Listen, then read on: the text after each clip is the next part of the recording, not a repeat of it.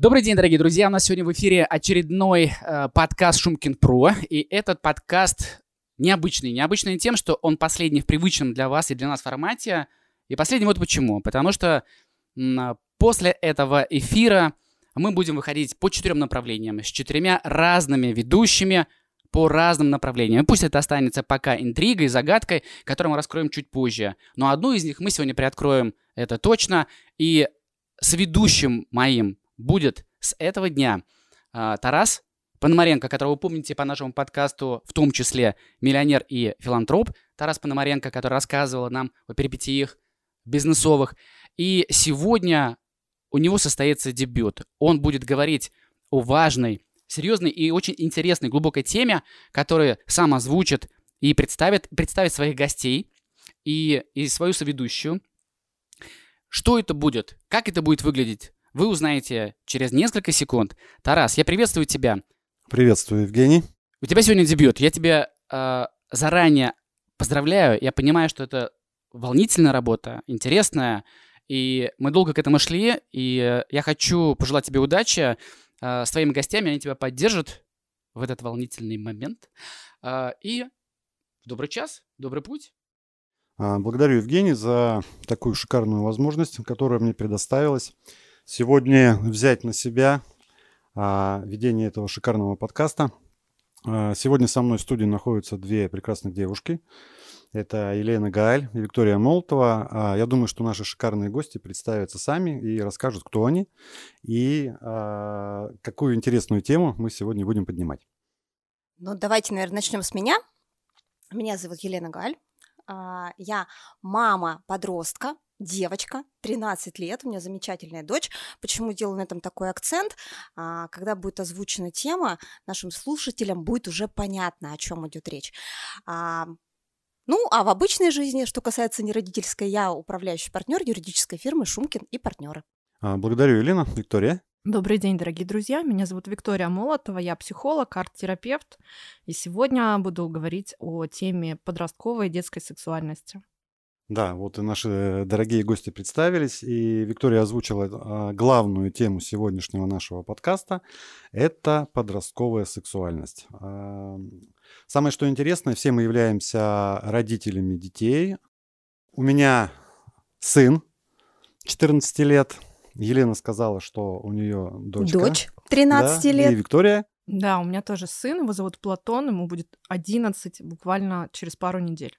Ну, то есть, соответственно, практически э, заявленная тема – это подростковая сексуальность от 13 до 15 лет.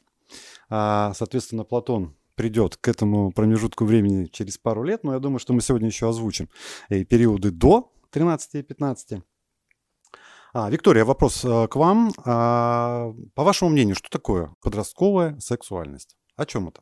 Ну, с точки зрения психологии, конечно, мы говорим о психосексуальном развитии. Я предлагаю сегодня а, использовать именно этот термин, да, то есть под сексуальностью понимать психосексуальное развитие вообще как набор как э, биологически обусловленных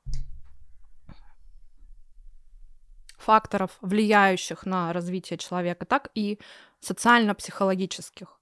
И, конечно, когда мы говорим о сексуальности, мы учитываем оба эти фактора, то есть ну, биологию, гормоны, тип темперамента и условия, в которых воспитывается ребенок, подросток. И на самом деле э, ты, ты оговорился о том, что Платону пока только 11, но он как раз-таки уже вступает в возраст препубертат, и э, то, что будет заложено сейчас и заложено было до 11 лет, да, еще в дошкольном возрасте, очень обуславливает и влияет на то, как будет проявляться подростковая сексуальность в более таком уже а, привычном для нас возрасте 13 и 15 лет. Поэтому сегодня мы будем затрагивать как биологические, так и воспитательско-социальные а, причины формирования этого явления. А, этого явления как э, подростковая сексуальность. Да, Ты да. именно про это. Было бы интересно, а, все-таки, как ты думаешь, насколько отличается, да, вот эти вот два года, 11, и ну, тот период, который мы говорим, 13, насколько они отличаются друг от друга, и а, когда начинает а, вообще организовываться вот этот вопрос, да, то есть вот сексуальность у ребенка, то есть какой возраст, в таком возрасте можно говорить, когда это закладывается? Вообще сексуальность начинает закладываться, возможно, сейчас удивятся ведущие, да, и наши слушатели еще в 3, в 4, в 5 лет.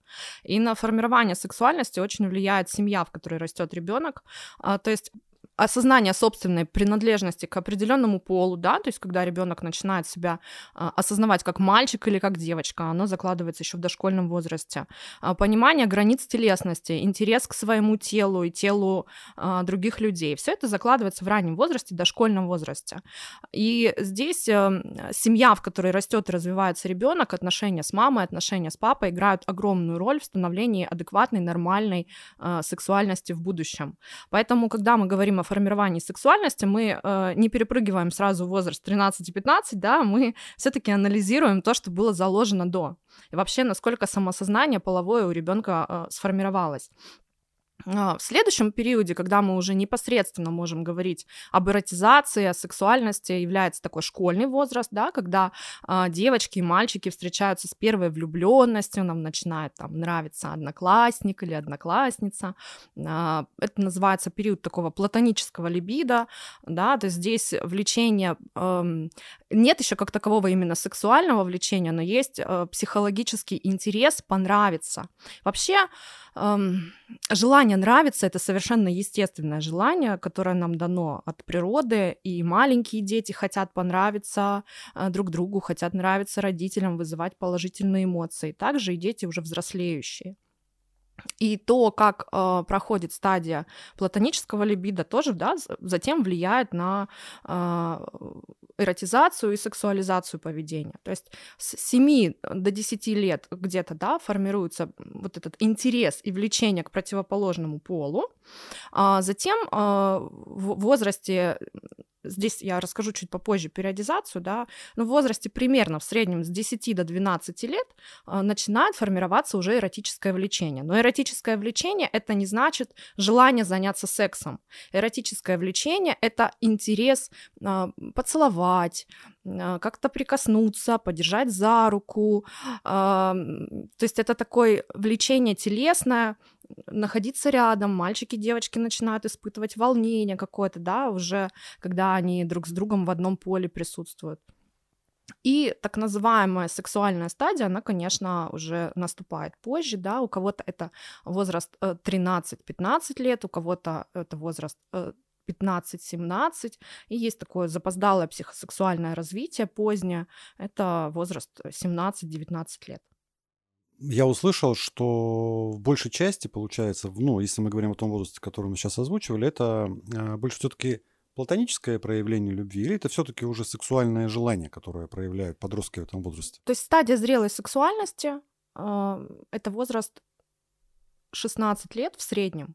То есть когда действительно может наступить уже э, половое влечение такое, так как мы взрослые, да, можем назвать сексуальным влечением. То есть стадия до 16 все-таки это больше эротическая либидо, а стадия предротическая это платоническая либидо. То есть и здесь очень важно учитывать, что есть э, критерии периодизации психосексуального развития, есть нормальное психосексуальное развитие, то, о чем я сказала, да, когда стадия эротического влечения приходится как раз на тот возраст, который мы обозначили здесь в нашей программе сегодня, то есть 13-15 лет, когда появляется желание, о чем я уже сказала, подержаться за руку, первый поцелуй, э, пригласить на свидание, как-то вот там соприкоснуться, э, вместе провести время, но там еще нет зрелого сексуального желания.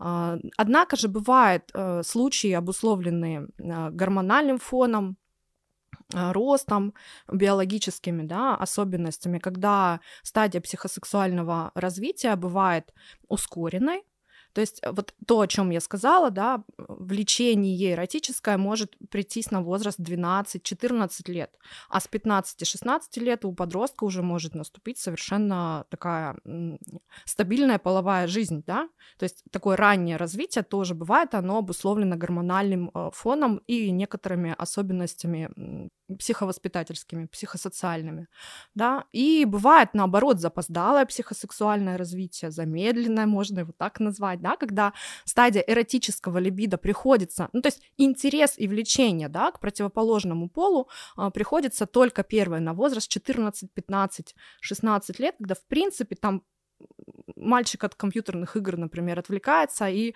э, желает повести девочку в кино. Такое тоже бывает, да? Стадия эротизации наступает тогда влечение поцеловать, прикоснуться на лет 16-17, и половой контакт и желание, половое влечение может уже отодвинуться на возраст 18-20 лет.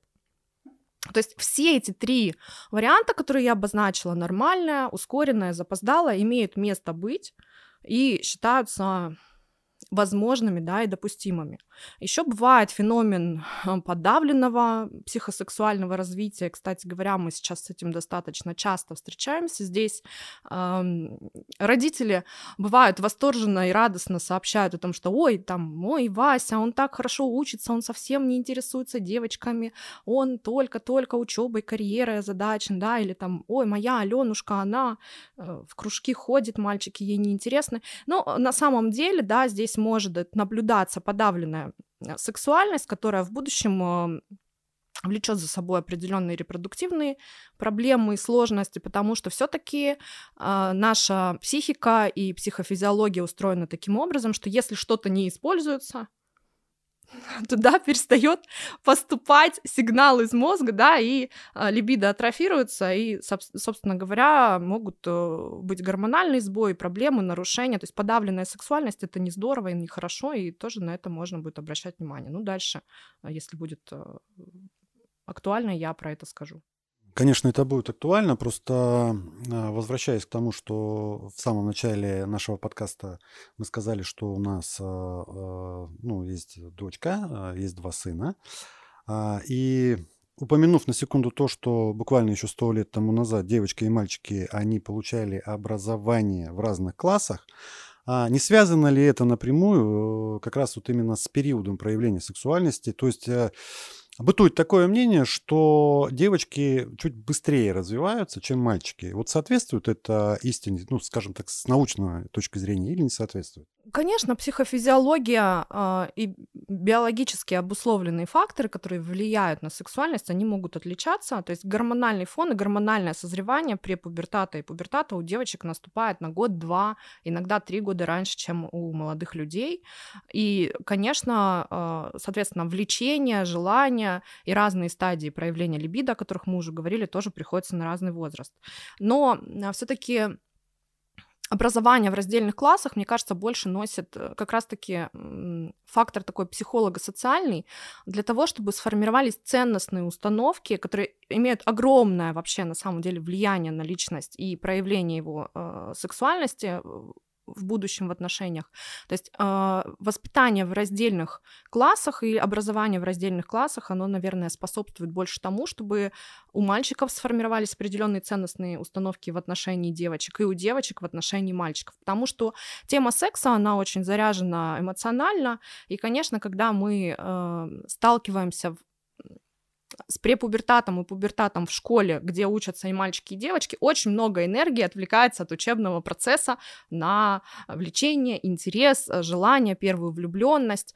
А вот. А когда дети находятся в разной среде, мальчики с мальчиками, девочки с девочками, то эти э, факторы можно немножко минимизировать. А вот у меня вопрос.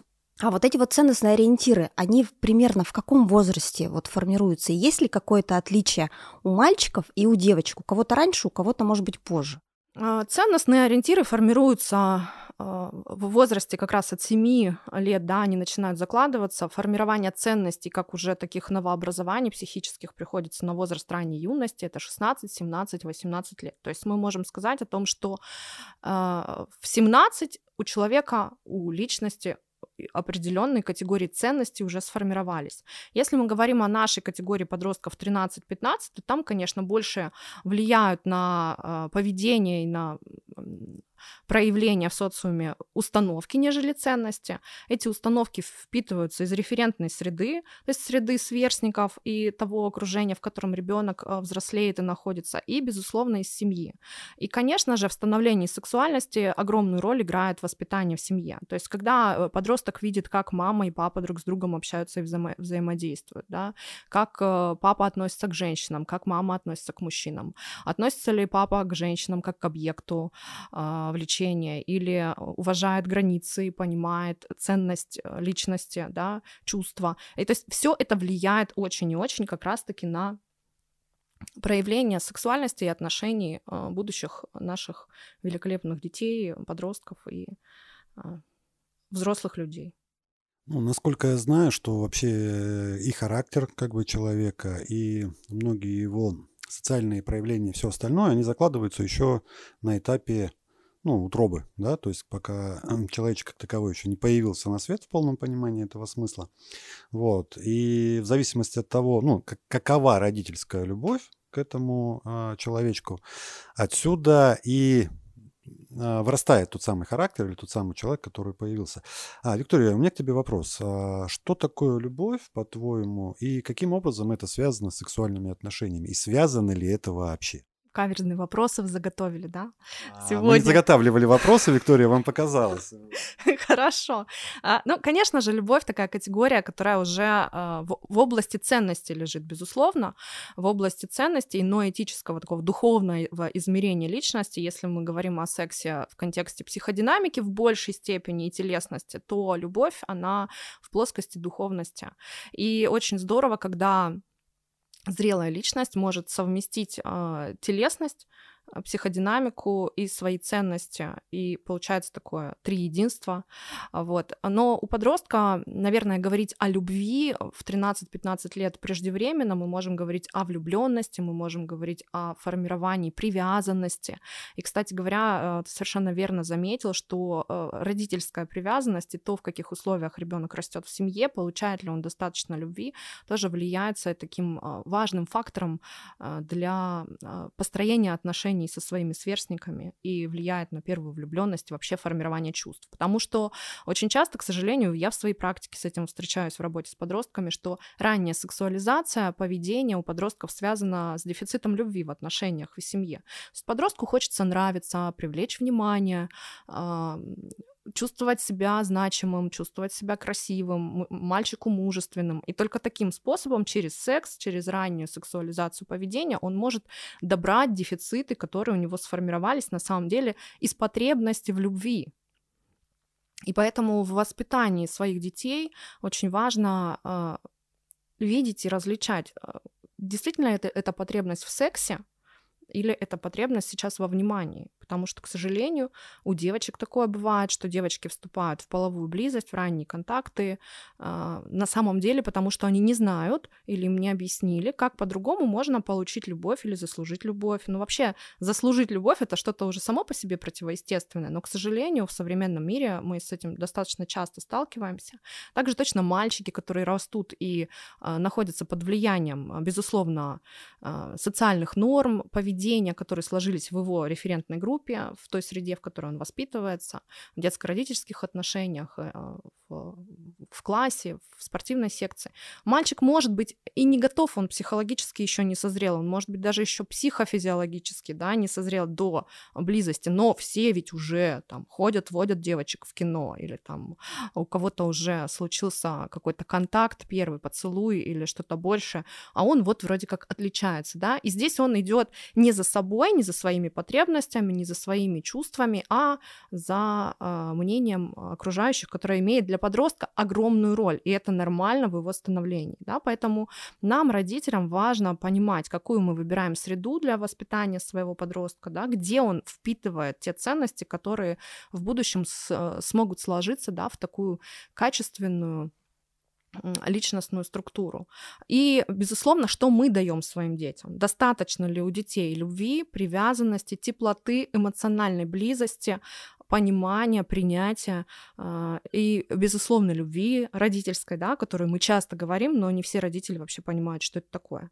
Вот, поэтому, э, если ребенок в семье этого недополучает, он будет это искать на стороне, и, к счастью, если он сможет скомпенсироваться и найти какой-то такой экологичный контакт, и действительно возникнут чувства, близость, симпатия, влюбленность, которая со временем перерастет в любовь, такое бывает.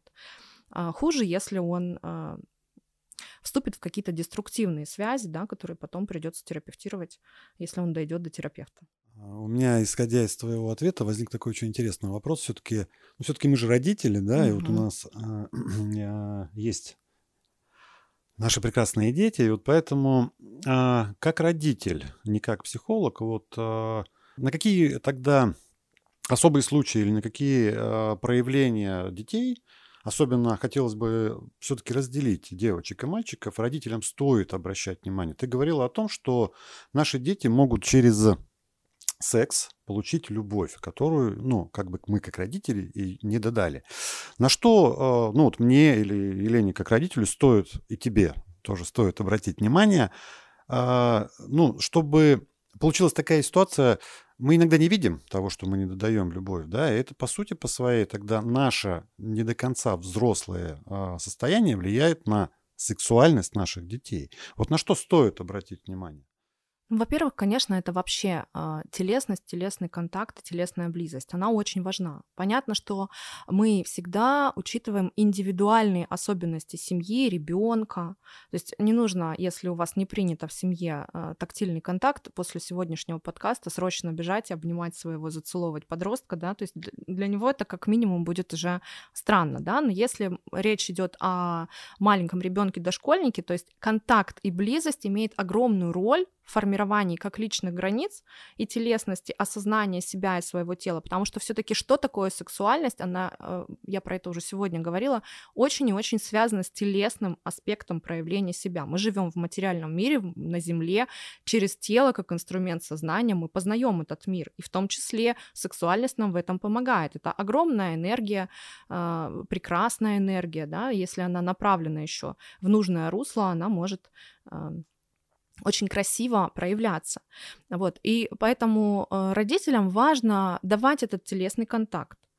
Он э, очень индивидуален, он очень э, интимен, да, и здесь э, учитывать индивидуальные особенности, ну, вот как феноменолог, да, видеть своего ребенка, не э, послушать, не почитать книжку, не э, посмотреть видео на YouTube и по нему действовать, а все-таки учитывать и чувствовать, что мой ребенок из себя представляет, каковы его потребности. У всех детей есть потребность в близости нет детей, у которых ее нет, этой потребности. Вот, то есть на это важно обращать внимание. Когда мы говорим уже о подростках 13-15 лет, то здесь, конечно, стоит э, подключать этико-половое воспитание. То есть интересоваться жизнью своих детей, нравится ему, может быть, кто-то из класса, да, а что за девочка тебе подарила сегодня э, эту открытку или мальчик, который пригласил в кино, кто это, нравится он тебе, не нравится. То есть вот а, ребенку в этом возрасте, в 13-15 лет, очень важно заложить понимание симпатии и психологического интереса. И будет здорово, если э, у ребенка в будущем появится опыт, где психологический и сексуальный интерес или влюбленность да, совпадут. А, детям важно прояснить, что не стоит вступать э, в интимную близость, потому что уже все в окружении это сделали, а, или потому что так принято, да, там, прочитал, увидел, тоже захотел. То есть есть половой интерес, он есть у всех, да, но вот здесь как раз начинают э, срабатывать социальные установки и нормы семьи, когда мальчик или девочка могут осознавать, что у него есть половой интерес, но он понимает, что ему 13 или 14 лет, и сейчас пока это рано, то есть это нормальная такая ограничивающая установка. Вообще сейчас в популярной психологии стараются освободиться от ограничивающих убеждений установок, проработать сознание до каких-то запредельных э, э, масштабов. Но я всегда говорю о том, что любые ограничения структурируют. И подросткам эти ограничения для того, чтобы сформировались вообще ценностные ориентиры, очень и очень нужны и объяснить, почему не нужно вступать в половую близость раньше, что это может повлечь за собой, да. То есть э, нужно разговаривать с детьми очень аккуратно, э, с любовью, не забывать их любить, и стараться понять, то есть прояснить, прежде чем родитель, узнав новую информацию или что-то поняв про себя и подростка, э, решит причинить добро своему ребенку, будет здорово, если он сначала вообще прояснит, как у него сейчас в этой теме а что он думает, что он чувствует, что он знает, хочет ли он разговаривать вообще. А как вот вообще определить, да, вот э, девочки, мальчики, они ну, все-таки развиваются по-разному. А как вот в подростковом возрасте определить все-таки взаимоотношения между мальчиком и девочкой? Это про что? Это про эмоции, про какую-то подростковую любовь, или это все-таки про уже такое сексуальное влечение? Это к вопросу о том, что девочки, они а, существа эмоциональные, у них все на чувствах. Это а, мои самые лучшие две недели в жизни, это вот моя любовь и так далее и тому подобное. То есть они в омут с головой. У мальчиков а, как мне кажется, более все-таки такое м- холодное восприятие, и там, где у девочки про эмоции, у мальчика вполне возможно, что только про физиологию. Как вот это все-таки на самом-то деле устроено? Как это разграничить? Лен, прекрасный вопрос, спасибо. Ну, смотри, ты права, во-первых, в том, что девочки более эмоциональные существа, как и женщины, а, более эмоциональны по сравнению с мужчинами, только во внешнем проявлении. На самом деле, как психотерапевт, психолог, работающий с мужчинами, могу тебе заверить, что мужчины очень эмоциональны, но а, социум так влияет, что им приходится эту эмоциональность подавлять, Мужчины скрывать. не плачут. Ну да, э, вот. Поэтому, э, да, действительно, в части психосексуального развития а, девочки больше ориентированы на романтизм, эмоции, чувственность. А, не столько девочке, подростку важен половой контакт как таковой, как мечты, представления, фантазии. То есть эротизация выражена больше, чем сексуализация. Это важно понимать. И, в принципе, у женщин, у многих так и остается, кстати говоря. Вот.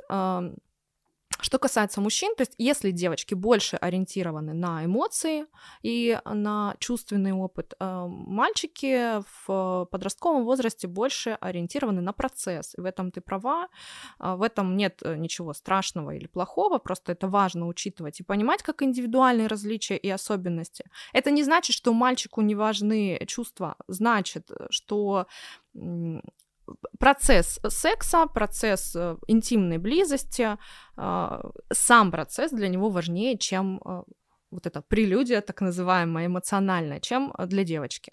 И, кстати говоря, бывает такая фиксация, когда мужчина не проходит стадию э, эротического либидо должным образом э, и не переходит это эротическое либидо в сексуальное, и уже во взрослом возрасте мужчина так разделяет женщин, с которыми он спит, и женщин, которых он любит.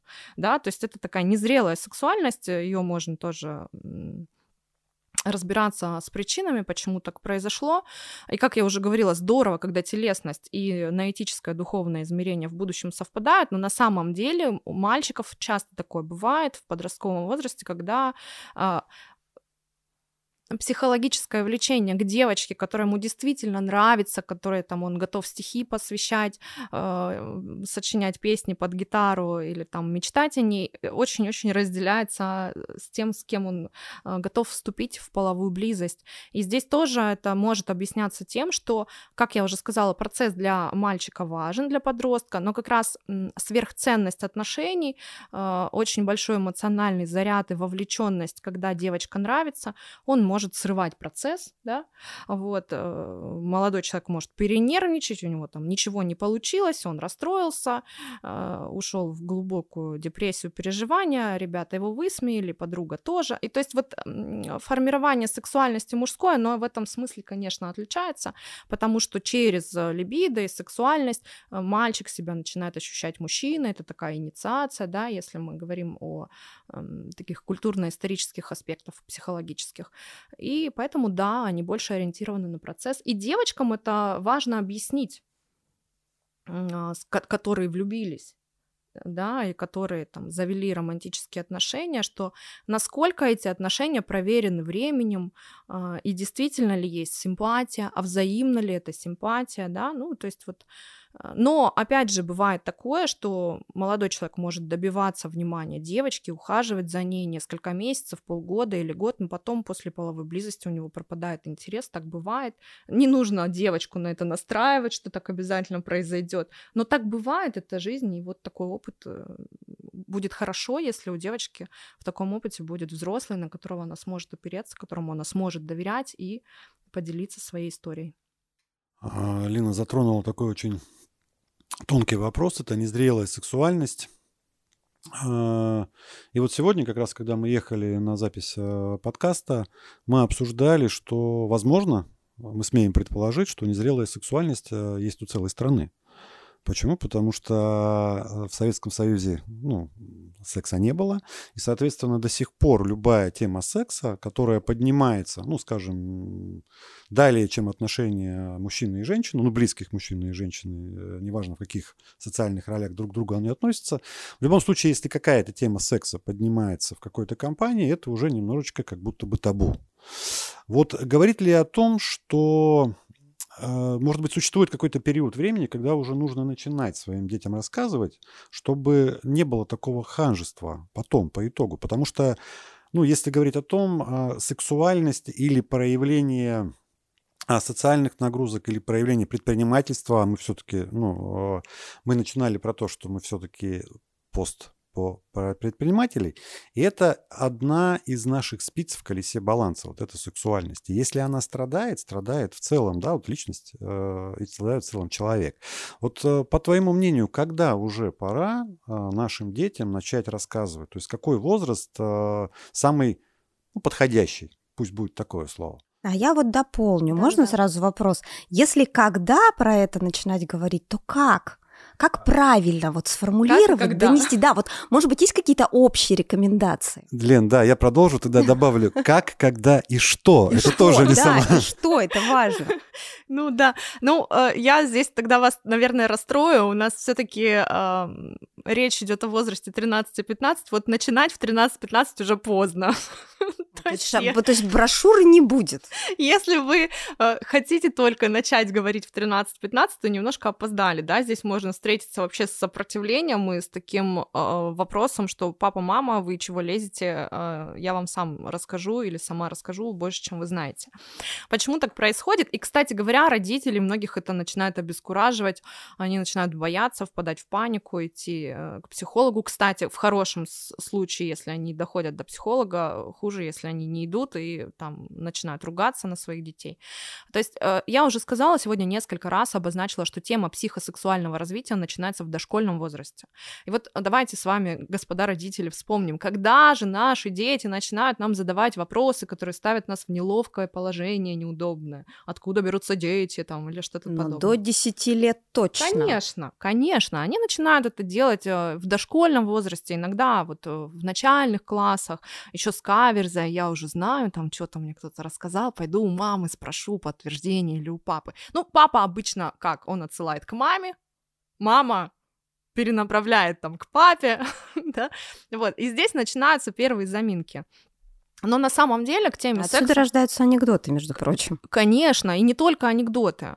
Вот. Много чего. И установок, кстати говоря, таких э, дисгармоничных и деструктивных тоже рождается много. Потому что тема табуированности секса, я уже сказала, она просто очень заряжена эмоционально и для взрослых, и для детей. У детей повышенный интерес возникает э, к этой теме, потому что ну, это же что-то скрытое, что-то запретное, запретный плод сладок. И когда дети начинают к родителям обращаться впервые с вопросами, откуда берутся дети, а, почему вы папа и мама вместе спите, проявлять интерес, подражать родителям, например, в поцелуях, может быть, кто-то замечал, что маленькие девочки или маленькие мальчики в определенный период развития начинают подходить пытаться как взрослые поцеловать маму или папу. Многих родителей это пугает. Они думают, что все что-то с моим ребенком не так, все так, у него начинает проявляться сексуальный интерес, интерес в подражании и проявлении своей телесности. Девочки каблуки надевают, мамины губы красят, там мальчики еще что-то, да, свое. Вот. Поэтому в этом возрасте нужно начинать разговаривать. Но как разговаривать? Если к вам ребенок подошел и спросил, откуда берутся дети или что такое секс, может ребенок вообще-то так спросить открыто и прямо.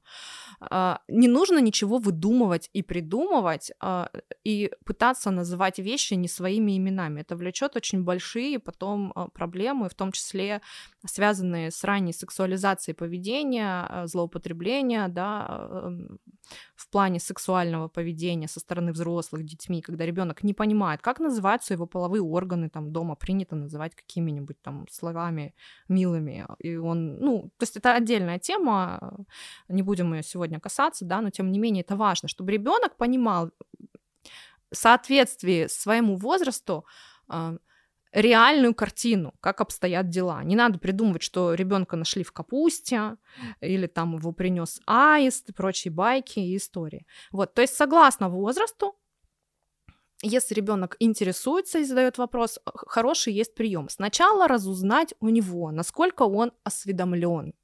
Да, то есть это помогает вообще сориентироваться и понять, насколько глубоко и детально нужно что-то разъяснить. То есть, если ребенок подошел и задал вам вопрос, можно его спросить: а что ты уже об этом знаешь? Расскажи, пожалуйста. Я так понимаю, сейчас будет такая короткая инструкция. Давай мы тогда будем резюмировать. Пункт номер один. Расспросить у ребенка. Хорошо, дальше. Я вот да, и, и короткое это резюме. Э, касается... Первый, первый пункт будет не придумывать. Есть... Ну, сначала расспросить, а потом не а придумывать. Потом, а потом не придумывать. Два, Ладно, у нас да, уже согласна, есть два пункт. четких пункта в этой. Первое mm-hmm. это расспрашиваем, второе не придумываем. Не придумываем. Хорошо. Вообще, кстати, это универсальные такие принципы психо... психологической беседы. Э, они касаются не только темы сексуальности. Да, мы вернемся обратно.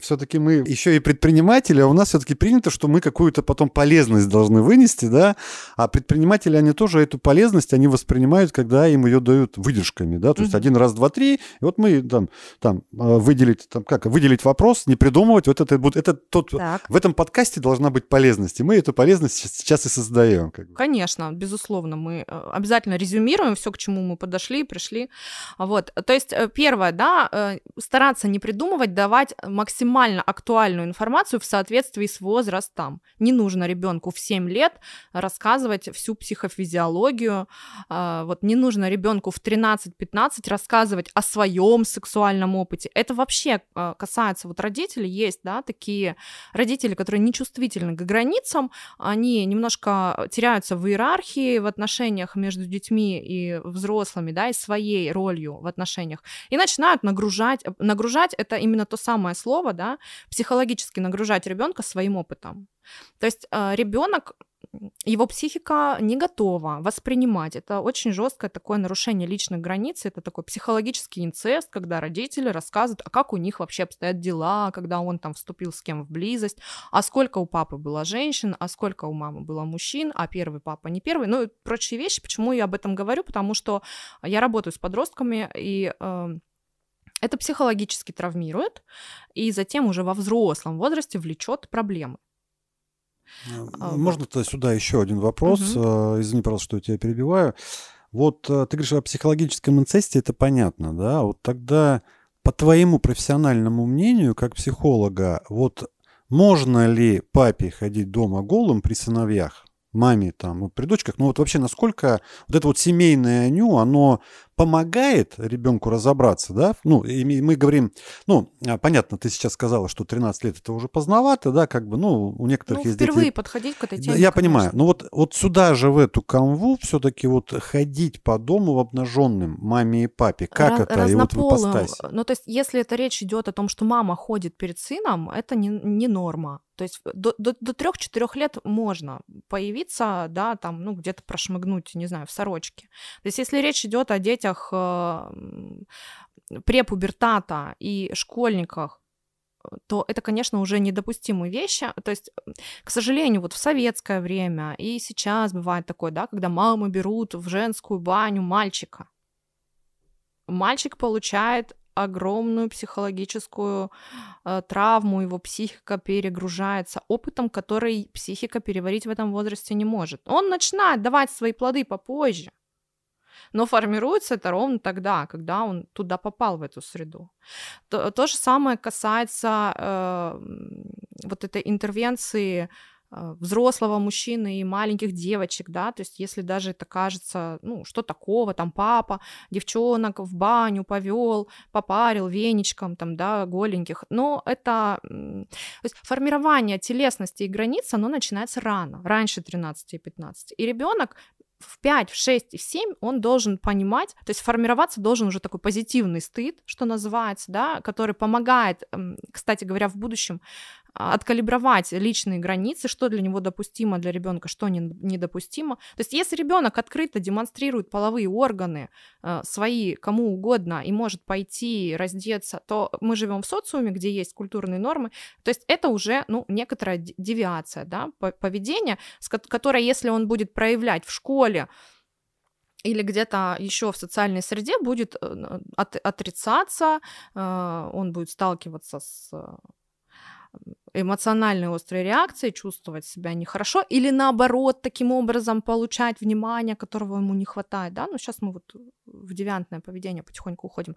Поэтому, отвечая на твой вопрос, э, формирование границ позитивного стыда начинается в детстве, и, конечно, недопустимо ходить маме перед сыновьями голым, э, папе перед э, дочерьми в нижнем белье, там, да, когда ребенок проявляется, так и выходит там, в чем мать родила, к родителям тоже можно здесь говорить, ты уже большой, да, пожалуйста, вот оденься. То есть спокойно, не так, а, ой, ужас, уйди отсюда, да, убежать. Нет. Но ребенку давать вот это представление и понимание о норме, не норме, и объяснять, почему, да, что это интимная область, так принято, что ее нужно прикрывать, да, то есть так формируется нормальное сексуальное поведение из семьи.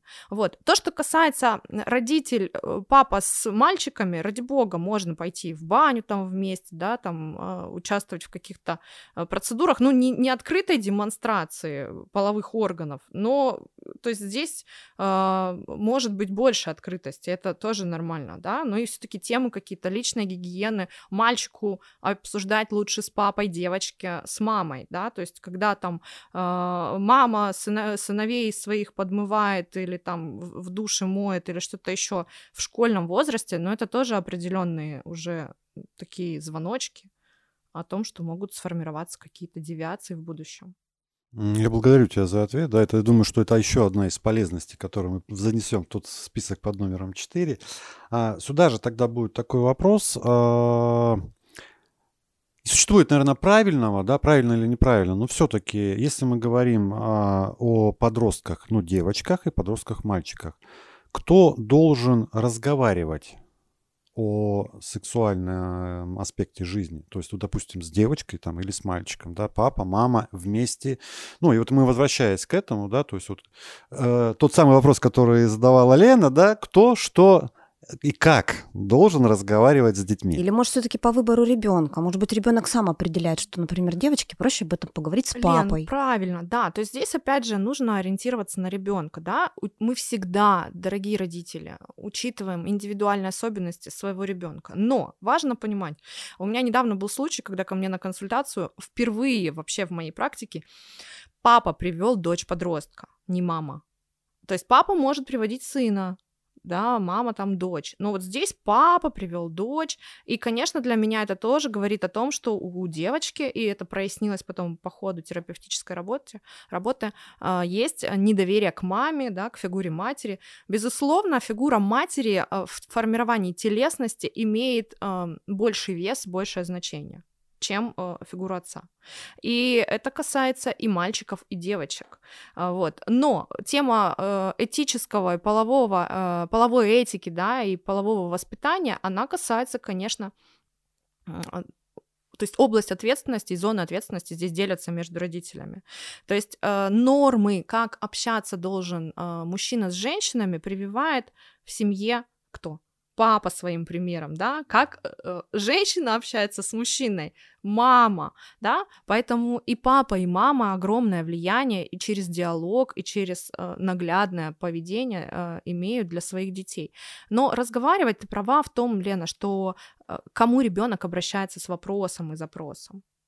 Вот, то есть, если, например, дочь-подросток э, интересуется у папы про интимную близость и советуется, допустим, вот как вот он считает, в каком возрасте в нее вступить, а можно ли уже или еще рано, то, конечно, папе можно задать вопрос, почему ты не с мамой это обсуждаешь.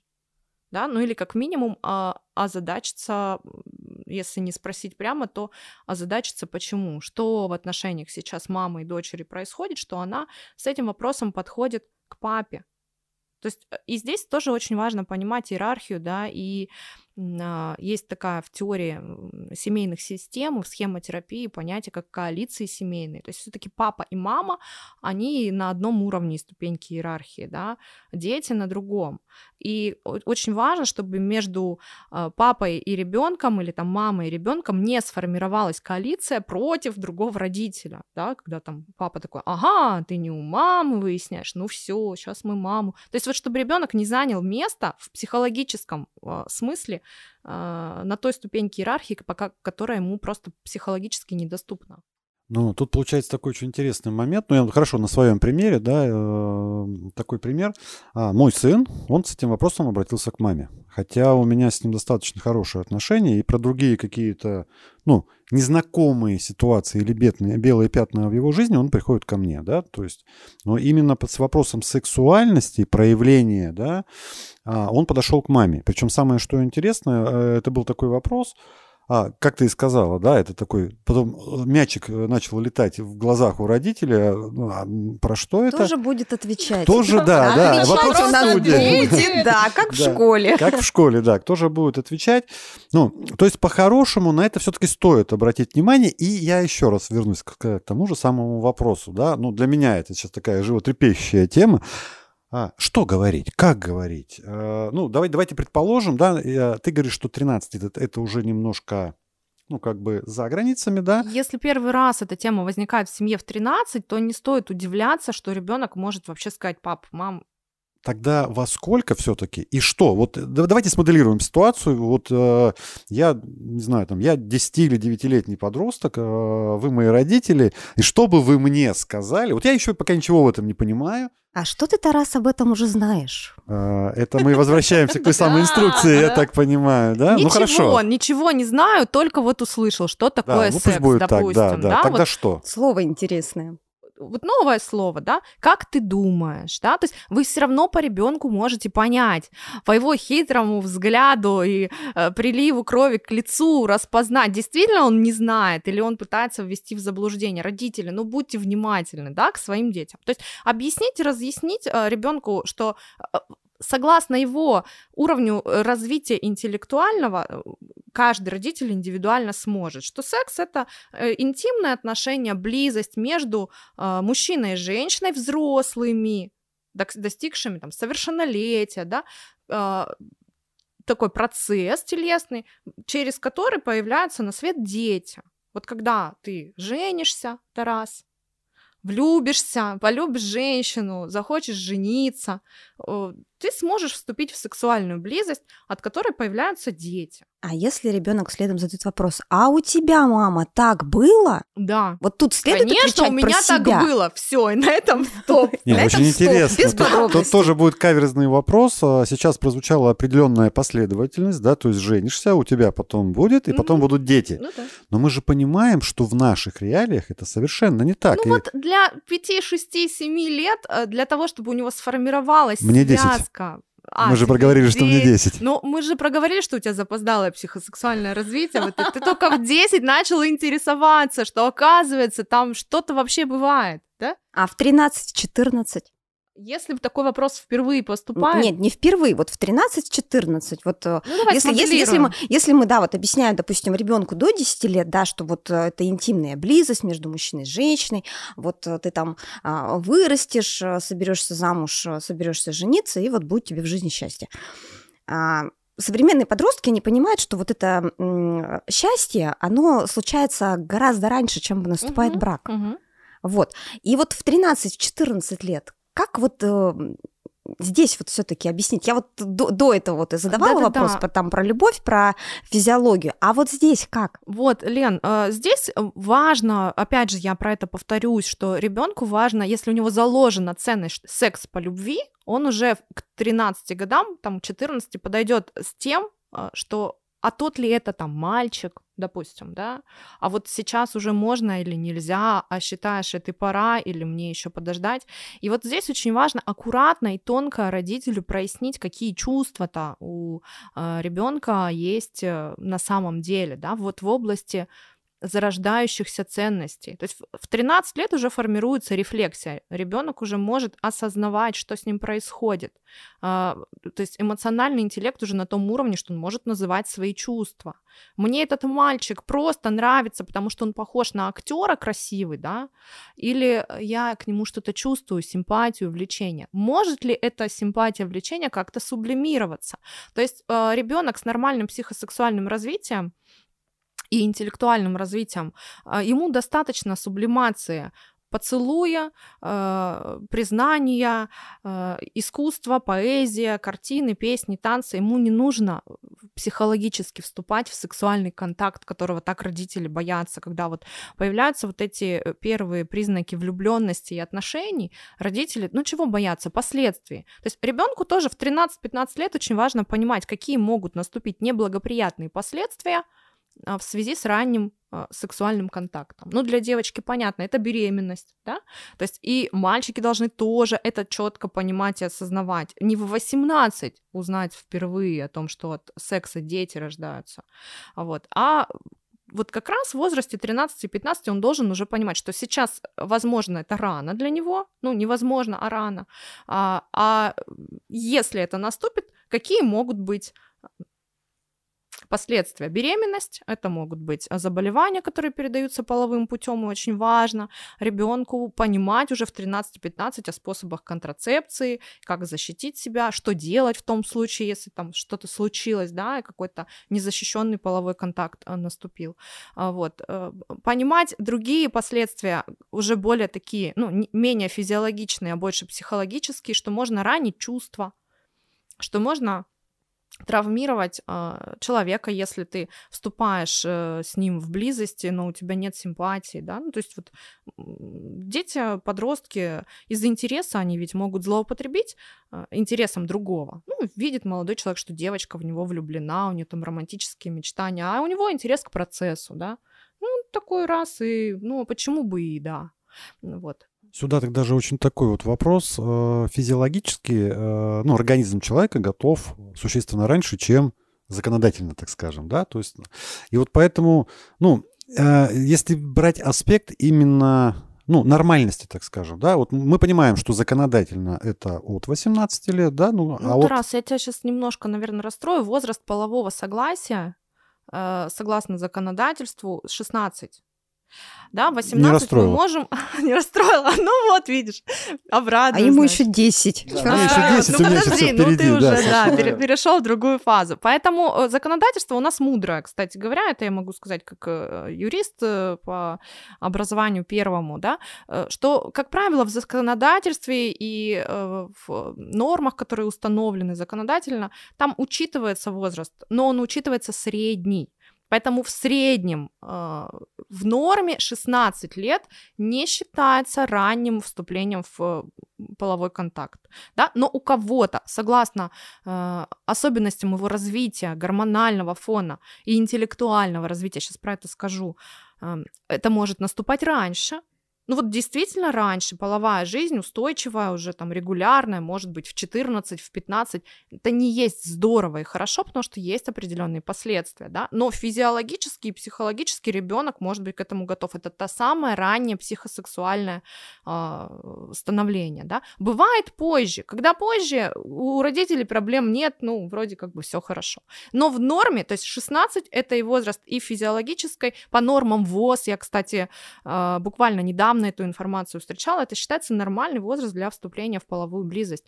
Насколько психологически здесь готов? Раньше в брак вступали в этом возрасте, рожали детей уже, да, вот, и э, в 20 лет там женщина считалась старой девой, если не родилась. Сейчас, конечно, границы социальные, э, границы социальные нормы и формы культурного поведения изменились, вот, поэтому, да, здесь можно не, некоторый диссонанс, дисбаланс э, заметить, что психологическая готовность к браку, там, она может вообще у кого-то в 30 наступить сейчас, да, вот, или там есть установки сначала образования, потом нагуляться, потом там еще чего-то примерить, э, пожить, а потом, потом жениться.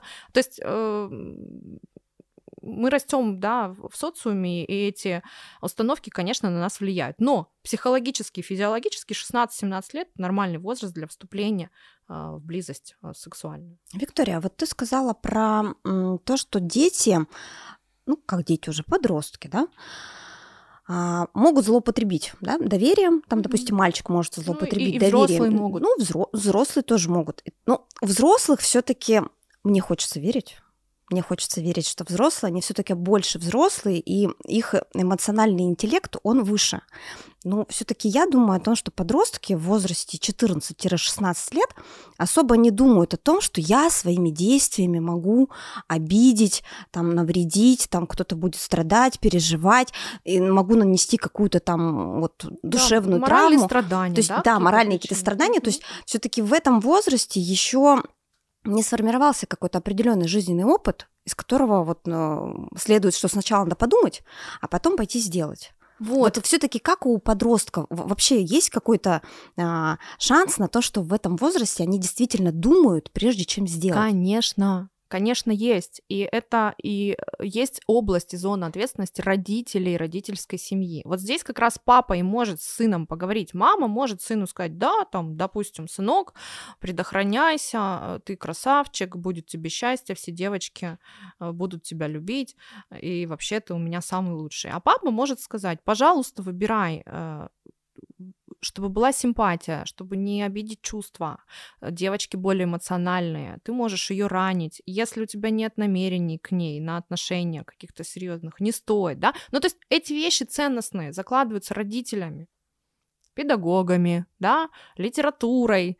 Но мы помним, мне сейчас вспомнился там Лермонтов, герой нашего времени, сразу, да, когда у него был такой огромный, высокий интерес э, к объекту привязанности, и он быстро пропал. То есть это то, тоже, то есть э, юноша может искренне думать о том, что да, у него вот это его симпатия, это любовь на всю жизнь, но родитель может уже все равно предостеречь и сказать, что смотри, может развиваться вот так, как тогда ты будешь действовать? Вы знаете, мне, раз мы на примерах сегодня тоже э, своих говорим, сын задал недавно вопрос нам с мужем, э, мам, пап, а вот если так получится, что я еще буду не женат, но от меня забеременеет девушка, вот ему 11 вопросы, он растет в, семье, психологини, да, такие задает иногда.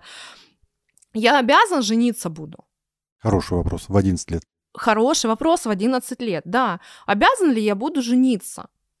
И я посмотрела в сторону супруга, потому что я понимаю, что здесь вот, э, ну, женщина, конечно, может сказать, обязан, и ну, жить до конца навязано, дней. получается. Да, конечно, да? но э, супруг сказал так: ты знаешь, э, ты не обязан будешь жениться, но ты обязан будешь нести ответственность здесь за эти последствия. Ну, я тебе, мы тебе поможем как родительская семья, если ты будешь несовершеннолетний, вдруг такое может произойти. Но было бы здорово все-таки, да, таких э, последствий э, не допустить, да, потому что есть средства там предохранения контрацепции, чтобы такое не наступило. Но если так получится, то ребенок это огромная ценность и большое счастье, да, и ты будешь отцом, но ты не обязательно там можешь быть, э, если ты не любишь эту девочку, женщину, да, быть мужем, да. Ну, то есть вот такая позиция, она может, э, это не истина в последней инстанции, да, я говорю, что каждая семья индивидуальна, да, здесь можно там ценностные какие-то э, споры вести, но это то, что вот может быть заложено, да, что я буду нести ответственность в любом случае,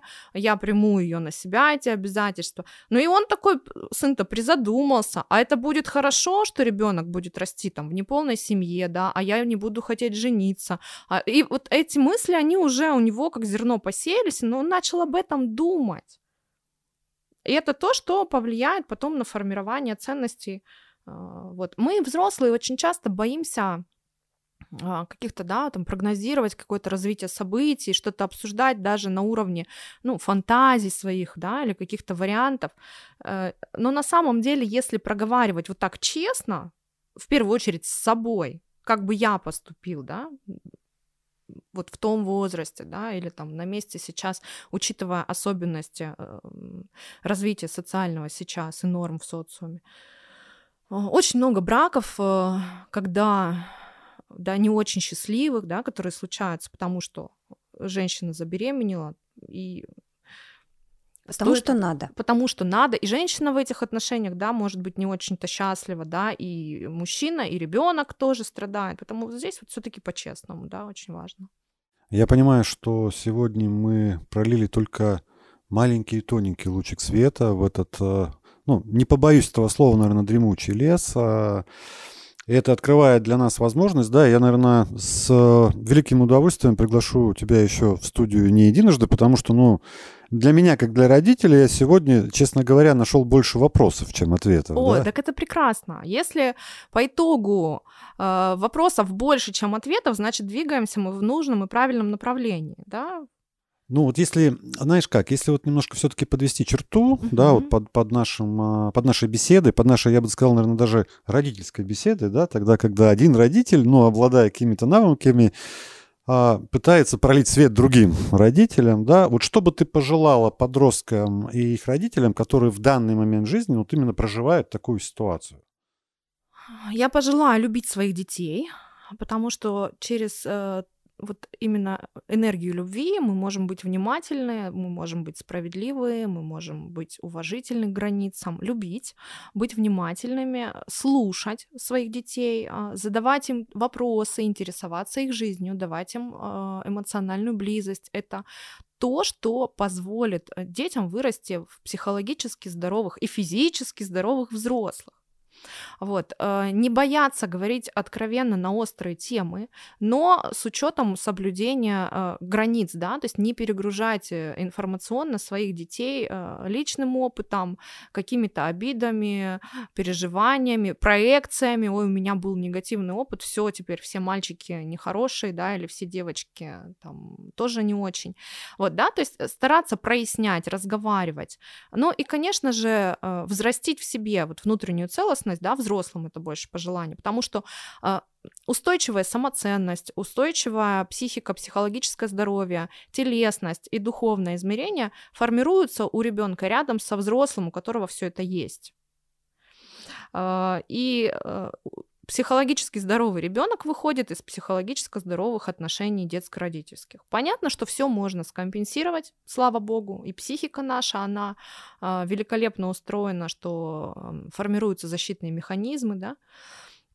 Но между тем, если мы говорим э, о таком хорошем и качественном э, вот альянсе телесности и духовной составляющей, то, конечно, это взращивается в семье, где есть здоровые отношения, где есть э, мужчина и женщина с пониманием и осознанием э, своей э, роли, да, наполненные внутренне, э, готовые отдавать, любить. И вот в этих условиях любовь как ну, такой субстрат, на котором хорошо все растет, и э, психосексуальность, и э, ценностный аспект да, личности, и доверять природе, доверять себе, доверять э, детям, формировать эмоциональную близость. Вот это я желаю. Я благодарю тебя, ты пролила для нас, э, ну, я говорю, хотя бы какой-то лучик, да, мы... Я, честно, от себя, да, как э, ведущий могу сказать, что я впитывал каждое твое слово как губка, потому что для меня вроде бы ничего нового, но каждое все, о чем ты говорил, это как будто бы новое. Елена, как, какие у тебя ощущения после вот сегодняшней нашей беседы? Да, вот давайте, наверное, чтобы резюмировать, может быть, вы скажете, что вы взяли для себя, да, вот как полезность. Ну, у меня ощущения такие, во-первых, а, сегодняшний подкаст не оставляет шанса уйти без ответа на те вопросы, которые мы с Тарасом задали. Но, тем не, точнее даже не но, при этом из полученных ответов рождаются новые вопросы. Про что я и, и сказал. эти вопросы, они, а, знаете, как-то в первую очередь, наверное, у себя в голове переварить, переосмыслить. И, наверное, не найдя ответа, можно будет обратиться к Виктории, и спросить, а, собственно, а правильно ли я думаю, Друзья, я не знаю, допустимо это или нет, но я открыта к диалогу, поэтому если у кого-то из э, наших слушателей тоже возникли вопросы сегодня после подкаста, и у наших прекрасных ведущих они остались, ну, у вас здесь привилегия, мы это можем сейчас все обсудить, да? За кадром, так сказать. За кадром самое интересное. Это будет бэкстейдж. Э, да, вот. Но если у наших слушателей появились вопросы, которые очень бы хотелось прояснить, э, я оставлю свои контакты, их можно будет задать, да, вот, ну, мы можем там определить какое-то время, там неделя или месяц, или там после публикации э, подкаста. То да. есть я на них отвечу развернуто, вот насколько смогу. Я, э, Елена, да, я благодарю тебя, как бы, ну, и, э, давай обратную связь. Э, я соглашусь с Еленой на 100%. Ну, как бы я так сказал, что какие-то вопросы, которые мы сегодня подняли, я на них получил ответ, и, может быть, не в полноте, но что-то я уже хотя бы имею общее представление. Но, честно говоря, вопросов-то стало больше. Почему? Потому что я понимаю, что а, мы такой а, очень очень-очень в грязную протерли вот это вот понимание, да, то есть это окошечко света. И поэтому, ну, я предлагаю, я реально, я думаю, что мы переговорим а, с Евгением, а, я думаю, что он нам предоставит площадку он сегодня за кадром, а, мы, он предоставит нам свою площадку для второй серии, где мы, ну, скажем, более развернуто, может быть, да, или более локально ответим. И да, отвечая на твой вопрос, под э, выложенными подкастами мы обязательно оставим а, твои контакты, мы оставим всю информацию, которую ты нам предоставишь. Сама, я думаю, что ты определишь рамки, то есть, ну, не знаю, правда, может быть, это будет какой-то там две недели, например, когда ты будешь отвечать на эти вопросы. Или, ну, я знаю, что у тебя есть несколько телеграм-каналов, может быть, ты как-то соедишь да, ну, воедино. В, век э, технологий, я думаю, мы точно не потеряемся. И если будет запрос, я открыта к диалогу и ратую за а, просвещение и формирование психологической культуры. Я думаю, что наш диалог сегодня внес небольшую лепту в общую культуру а, полового воспитания, этического воспитания взрослых в первую очередь, да, ну и, конечно, наших любимых детей именно воспитание нас, взрослых. Я благодарю нашу прекрасную гостью Викторию, я благодарю свою соведущую Елену. А для наших слушателей я могу сказать, что это была первая серия. Я думаю, что скоро мы вернемся. А, почему? Потому что вопросов реально стало больше. Пишите э, Виктории или в тот телеграм-канал, который она создаст. На этом я вынужден, я прям подчеркну это слово, я вынужден с вами попрощаться. Ребят, и всем вам сексуального просвещения. Всего хорошего. И продолжение следует. Продолжение следует. Пока-пока. Почему никто не хочет меня слушать? Хочешь найти передачу нового вещания, которую слышал в эфире? Где она? Эй! Я здесь. Заходи на любой подкаст-терминал. Apple подкасты, Spotify, Яндекс.Музыка, Podster, Storytel, Google подкасты, ODFM, SoundStream и многие другие. И вбивай там название передачи. А еще они все есть на сайте. Новое вещание .рф. Удачи тебе! Слушай новое вещание везде.